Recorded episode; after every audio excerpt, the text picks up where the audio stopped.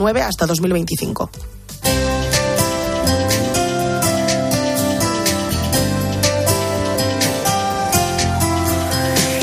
Bueno, y la historia de hoy en el espejo, la devoción de una santa por un equipo de fútbol y viceversa. Álvaro Real, cuéntanos, buenas tardes. Buenas tardes, Guillermo. Mira, se llama María Rita López Pontes, más conocida como la hermana Dulce. Fue canonizada hace menos de cuatro años y es la primera santa nacida en Brasil. Tenía una gran devoción, un pequeño secreto, su cariño, su afición por un equipo de fútbol, el Esporte Clube Ipiranga, de la segunda división brasileña.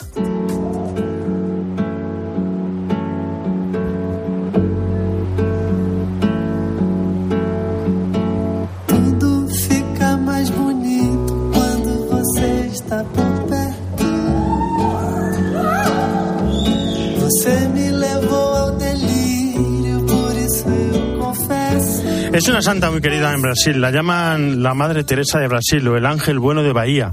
Y de pequeña iba a las gradas de este humilde equipo junto a su padre.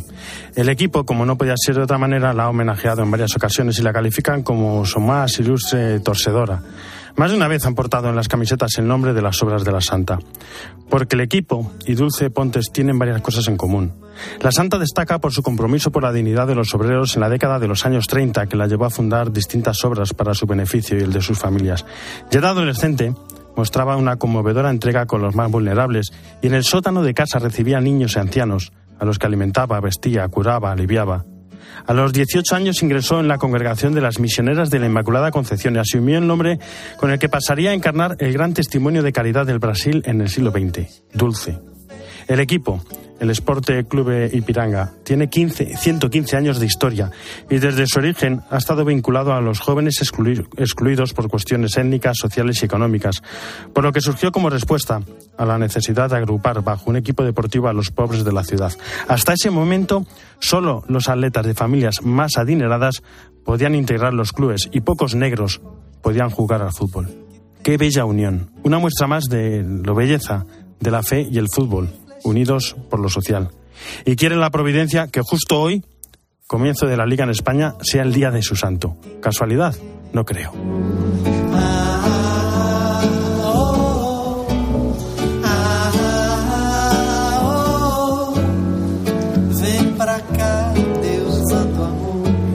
Jesús Luis ¿cómo están? Muy buenas tardes. ¿Qué tal Álvaro? Buenas tardes. ¿Qué santos pues, tenemos esta semana? Domingo decimonoveno del tiempo ordinario y en esta semana, mañana tenemos al padre Colbe, aquel hombre que dio la vida eh, en lugar de un preso en el campo de concentración de Auschwitz que fue beatificado y canonizado por San Juan Pablo II y que fue propuesto como patrón de nuestros tiempos imposibles.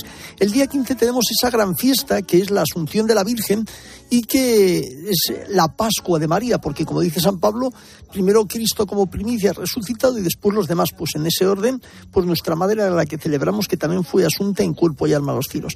El día 16 tenemos a ese gran santo también, siempre decimos la Virgen y San Roque, pues tenemos a San Roque, aquel santo francés del siglo XV que fue muy caritativo, que fue acusado de espionaje y que estuvo también encarcelado y que también es un hombre que siempre se le representa como ese hombre herido, llagado, al que los perros se acercan a lamerle como pasa con Lázaro, es abogado de la peste y de las pandemias.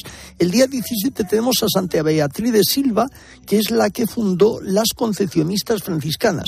Y el día 18 ya, cerrando esta semana, tenemos, antes era el día 13, hubiese sido hoy, pero tenemos a Santa Elena, que es la madre del emperador Constantino y que es la que descubrió en Tierra Santa poniendo tres enfermos, en la que esa no, descubrió la cruz de Cristo, que es la que llevó después para que fuese siempre adorada como tenía que ser. Muchísimas gracias. Gracias a vosotros. Hablamos de almas buenas y felices, de un regalo de Dios. Carlos González, Charlie, ¿cómo estás? Muy buenas tardes.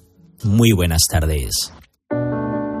Yo me veo genial, de arriba abajo. Pero de la vida, guapa y muy simpática y alegre. No somos un bicho raro, no somos enfermos, somos personas y tenemos sentimientos. Hace unos días me preguntaron por el sentido de la palabra amor y entonces cerré los ojos y me imaginé a una niña con síndrome de Down abrazada a su madre. Tener síndrome de Down no es malo, no es una enfermedad. Yo no me siento nada enfermo, nada, nada. La gente está equivocada. Todo el mundo tiene defectos. ¿Y tú? Ninguno. No tienes ninguno. No, ninguno. La Fundación Jerón Leyen en un anuncio para la televisión francesa, ha presentado a 15 niños y jóvenes de todo el mundo, portadores de la trisomía 21, contando a cámara lo feliz que es su vida. Y, y que te aprecie, y que te haga sentir feliz, que te quiera. Sin embargo, el anuncio ha sido censurado en Francia porque la imagen de esos niños inmensamente felices podría perturbar la conciencia de las mujeres que habían tomado diferentes opciones legítimas de su vida personal. Y entonces, ¿cuánto vale el amor? Y la felicidad de quienes aman y sonríen porque su corazón solo sabe ser bueno? Me encanta tu pelo, me encanta tu sonrisa y me encanta tu forma de ser. En el corazón de Dios palpita el corazón del hombre. Y a mí me encanta cómo me miras. Y mucho más adentro, donde solo caben la caricia y la ternura, habitan los hijos e hijas con síndrome de Down, recogiendo las sonrisas del Padre para reflejarlas en sus propios rostros. La alegría que desprende, está siempre contenta. No me podrían dar una Daniela sin síndrome de Down porque no sería Daniela. Y necesito a mi Daniela.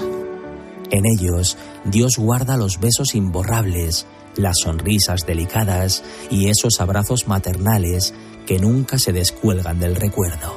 A mí lo que más me hace feliz en la vida es levantarme ir a la cuna por mi Manuel. Que es que la ves a ella y, y te hace sentir que lo estás haciendo bien y que, que, merece la pena, ¿no? Mi prima es todo para mí, o sea que... Mi hijo es alegría, es superación, desde el minuto uno. Me ha enseñado a mirar a la sociedad de otra manera y a ver que lo diferente es bonito. Y yo creo que la sociedad perdería muchísimo si, si no existiesen personas con síndrome de Down. Medio de la vida que más duele, brota la vida de quien nos ama, y estas almas de Down, que no pueden evitar sonreír por tanta bondad como atesoran, siempre serán para Dios, como bálsamo del mundo, su creación más amada. Si nosotros no triunfamos, no vale para nada. Estamos aquí para luchar juntos hacia el futuro. Muchísimas gracias, Charlie. Las 2 y 12, no era menos en Canarias. Nos vamos a ir hasta Roma. Ángeles Conde, ¿cómo estás? Buenas tardes. Buenas tardes, Álvaro. Bueno, hablamos del Ángelus del Papa y en la parte más pastoral de hoy el Papa nos pregunta si invocamos y acogemos a Jesús. Invocar y acoger a Jesús, nos ha dicho Francisco en este Ángelus, pues es, eh, digamos, la receta para superar cualquier miedo. Ha recordado el Papa Francisco, pues el Evangelio de esta jornada, cuando Jesús se lanza en medio de la tempestad a las aguas del lago Tiberíades, donde están los discípulos, camina sobre las aguas, y ha dicho el Papa que esto no es bueno, pues porque Jesús quisiera mostrar un prodigio, sino porque lo que quiere es demostrarnos que Él está con nosotros en las dificultades de la vida.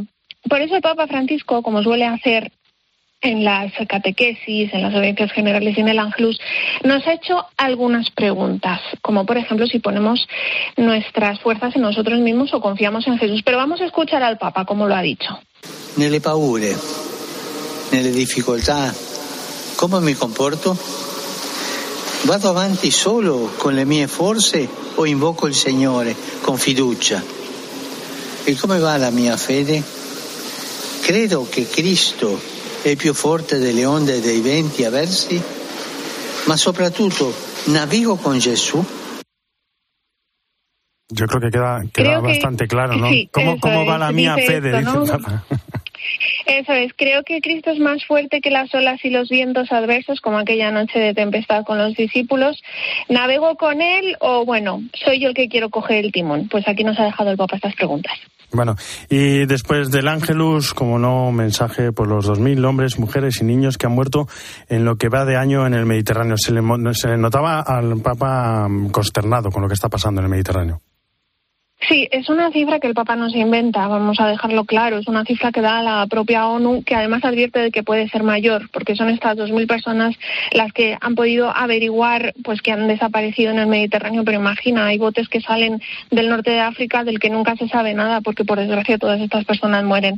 El Papa Francisco se ha referido a esto y con unas duras palabras. Vamos a escucharlo.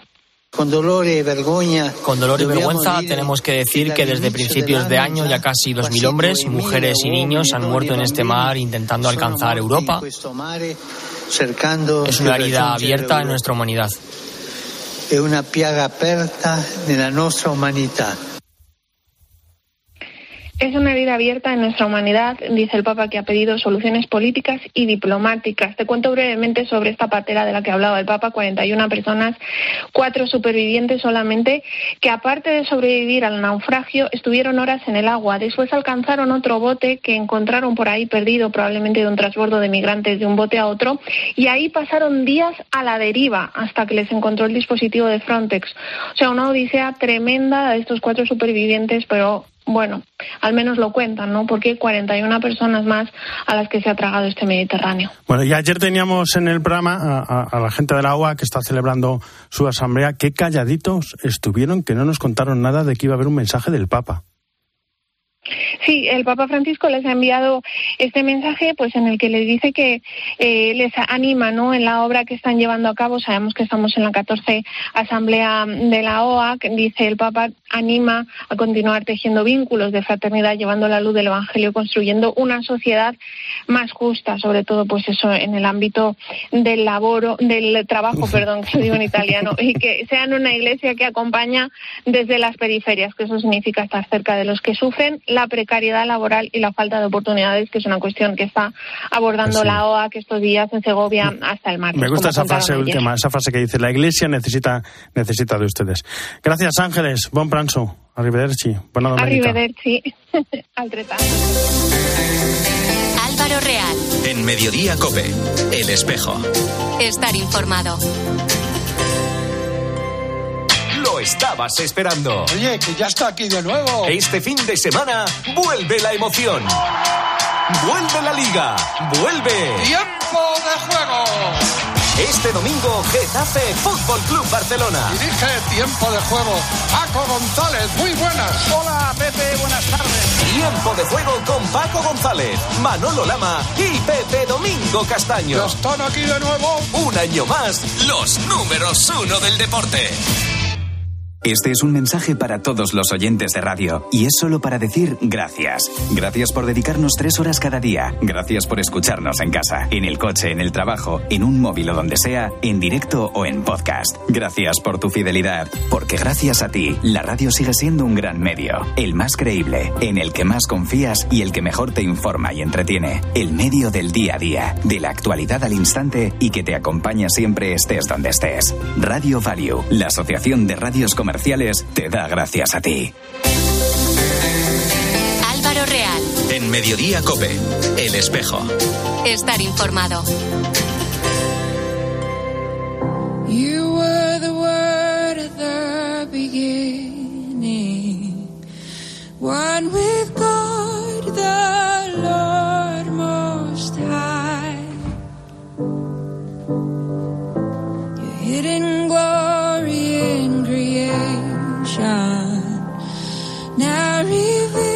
Bueno, en las puertas de la Virgen de Agosto son muchas, muchísimas las fiestas que se celebran en toda España, ¿verdad, Jesús Luis? ¿Nos vamos a una de ellas? Pues nos encontramos cercanos ya a este día de la Asunción de la Virgen, donde hay muchas tradiciones y una de ellas nos lleva hasta Mallorca, donde allí estos días tiene lugar el tálamo de la Virgen, o sea, concretamente el día 15 podrá visitarse también en diferentes iglesias y vamos a hablar nosotros con don Andoni Dols, que es el párroco de Santa Eulalia. Don Andoni, muy buenas tardes y bienvenido. Muy buenas tardes, Jesús Luis. Contento de estar con ustedes. Pues lo primero, bueno, Santa Eulalia es un poco donde se origina o tiene mucha parte en este, en este evento y en esta magna exposición, por así decirlo. Bueno, Santa Eulalia es la parroquia más antigua de toda Palma. Es incluso anterior a la catedral. Por tanto, actuó de catedral en los inicios y por tanto sí, tiene un papel preponderante en esta y en otras fiestas, sí, sí. ¿Cómo surge este evento? Porque yo lo he visto siempre en internet, no uno no ha podido acercarse, pero da envidia ver todas esas imágenes de la Virgen. ¿Cómo surge esto? ¿De cuándo se remonta la tradición? Bueno, la tradición tenemos noticias del siglo XIV-XV, ¿verdad? sobre todo muy impulsada por los franciscanos en Mallorca, que es, eh, nosotros le llamamos la Madre de Dios muerta, es decir, la Madre de Dios difunta al misterio de la Asunción. Y es una reivindicación de teológica frente a algunas posturas que decían que la Virgen no había pasado de, de, este mundo al otro sin morir, pues entonces toda la parte de Aragón, sea el misterio de Elche, sean otras manifestaciones en Valencia y aquí en Mallorca concretamente se hicieron estos tálamos con tallas góticas y barrocas eh, de la Virgen yacente y el tálamo representa simplemente esto que la Virgen, eh, la virgen está expuesta y es una Virgen, eh, diríamos, difunta, que se la vela. Esta es la tradición. Y entonces se hacían, y aún se conservan en muchas partes de, de, la isla, dos procesiones, una el día 14, que llevaban eh, la Virgen desde su lugar habitual al tálamo. Los tálamos se, son, diríamos, unos monumentos que se ponen al inicio de la nave de la iglesia. Se lleva desde el lugar donde la Virgen está todo el año hasta ese tálamo, se la deposita y está allí durante toda una semana. Y al cabo de ocho días se hace la procesión contraria, de que se devuelve la Virgen a su lugar original. Todo esto cuesta prepararlo, si hablamos de estos días, pero previamente ya tiempo atrás se va preparando todo este evento, todo este hecho, todas estas. Oh, sí, sí, sí, sí, sí, mucho tiempo atrás. No solo para, para colocar todo todos los muebles que se necesitan, sino porque hay la tradición de, um, de criar una serie de plantas muy típicas, ¿no? La Virgen está uh, en medio de, de, toda una serie de plantas muy típicas de Mallorca. Mm. Y esto se va durante meses, pues se va cultivando y las mujeres que son las encargadas, pues lo hacen con mucha ilusión uh -huh. y al final, en la última procesión, se da un ramito a cada persona que pasa a venerar a la Virgen. ¿Cuántos, en cuántos templos se puede ver este, este evento allí? Bueno, mire, eh, ahora leía las estadísticas de este año, que se expondrá en 76 iglesias, 20 de Palma uh -huh. y las otras 56 en pueblos de Mallorca.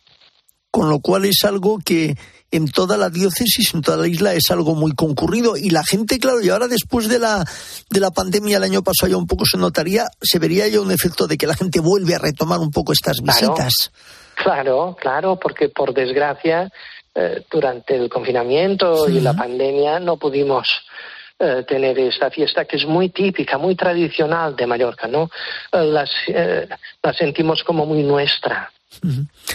Y concretamente en Santa Eulalia, ¿qué horario va a haber estos días? Es hasta el día 15 incluso, o sea, el día 15 lógicamente, pero ya el día 15 por la noche ya termina o no, algún día más, ¿cómo no, es no, esto? No, no, no, mire, el día 14, el día anterior, la vigilia, tenemos la primera procesión y el día donde depositaremos a la Virgen y el día 21, una semana después, será cuando la retiremos. Durante toda la semana, pues la gente eh, puede acudir y acude de hecho a rezar en torno al tálamo de la Virgen. O sea que además es un ambiente donde se nota, además de contemplar y admirar a la, a la madre, es un momento también de, se ve profunda oración entre los fieles, claro que sí, seguro. Naturalmente, naturalmente, naturalmente, naturalmente. Es cierto que últimamente observamos que acude mucho turismo, pero es básicamente una fiesta devocional, una fiesta de rezar siempre una salve. Aquí se llama rezar una plegaria ante la Virgen. Incluso aquellos, aquellos eh, enfermos a los que llevo la comunión, que no pueden asistir ya a la iglesia por edad, por enfermedad, siempre piden lo mismo. Por favor, por favor, una súplica ante la Madre. Pues don Andoni Dols, párroco de Santa Eulalia, Enhorabuena también un año más por esto que seguro que atraerá a muchas gentes con ese fervor y con esa tradición. Un fuerte abrazo. Igualmente, encantado.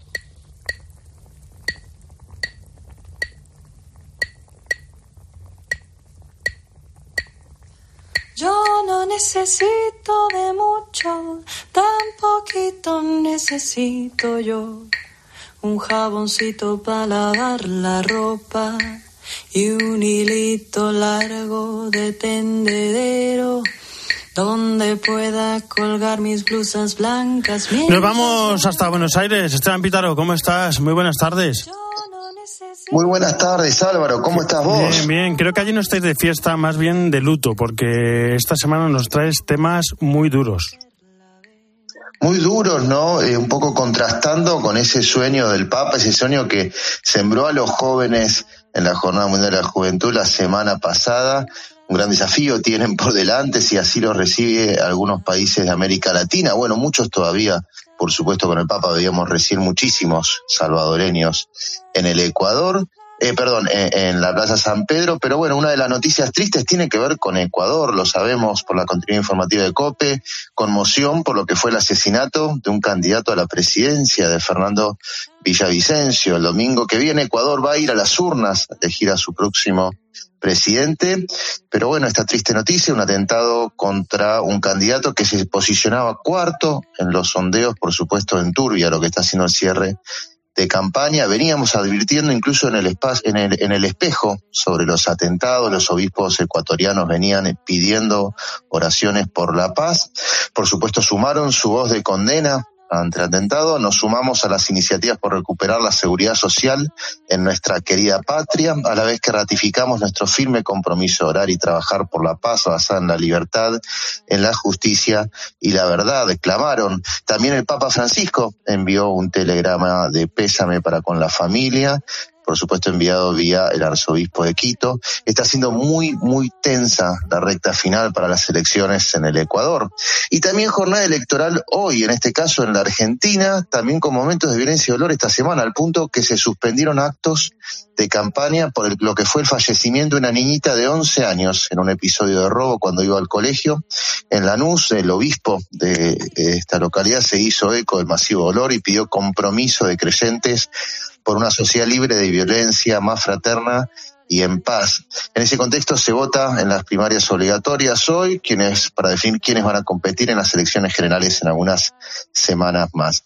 En ambos países lo mismo, Álvaro, ¿eh? violencia que tiene como trasfondo el fondo de las drogas. No se entiende ni la muerte de la niña de 11 años en la Argentina, ni el asesinato del candidato en Ecuador sin el trasfondo del narcotráfico, sea motorizando el mundo criminal para conseguirlas, sea garantizando la impunidad del crimen organizado. Son muy importantes los resultados de estas elecciones porque hay países donde el retorno ya parece muy difícil a lo en torno a este tema. Veamos lo que es Nicaragua, por ejemplo. Esta semana el gobierno de Daniel Ortega continuó imponiendo restricciones a la Iglesia Católica. Recordemos más de un año preso lleva el obispo Rolando Álvarez y esta semana se supo que la Universidad Centroamericana, Universidad de la Compañía de Jesús, tiene las cuentas bancarias congeladas por el régimen de Daniel Ortega. Es muy importante que se vote bien en América Latina. Con todas estas noticias, insisto Álvaro, pensaba en los jóvenes que volvieron a sus países a hacer la paz, a sembrar la paz. Uno diría, qué mal momento para volver, ¿no? Pero pensándolo dos veces, todo lo contrario. Esta América que en varios países puede replantearse en elecciones su futuro, necesita que el espíritu de los peregrinos de la JMJ inspire a demostrar que aún con un millón y medio de personas de distintas procedencias e ideas durmiendo juntas una noche, puede haber paz, puede haber sueños de esperanza. Ojalá sea así. Esteban Vítaro, un fuerte abrazo. Hasta la semana que viene. Un abrazo grande.